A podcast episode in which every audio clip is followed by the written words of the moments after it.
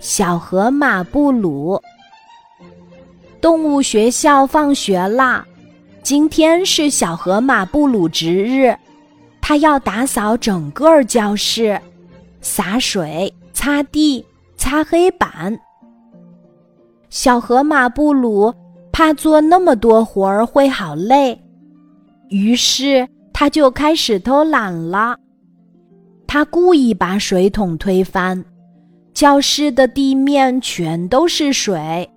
他想，这样就可以不用扫地了。小河马布鲁又把一些垃圾藏起来。他想，这样就可以不用去倒垃圾了。然后他就早早的回家了。这一切。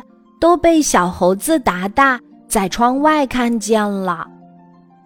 小河马布鲁走后，小猴子达达主动把教室打扫得干干净净。第二天，大象老师觉得教室特别干净，便表扬了小河马布鲁。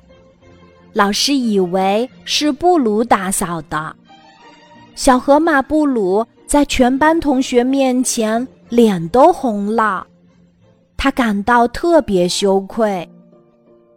布鲁最后向大象老师说出了实情，他主动要求留下来再打扫卫生。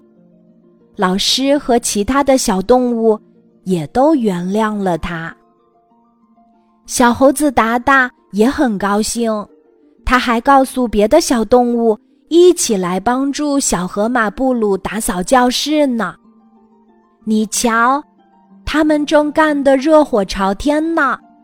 明天，小动物们又可以在整洁明亮的教室里上课学习啦。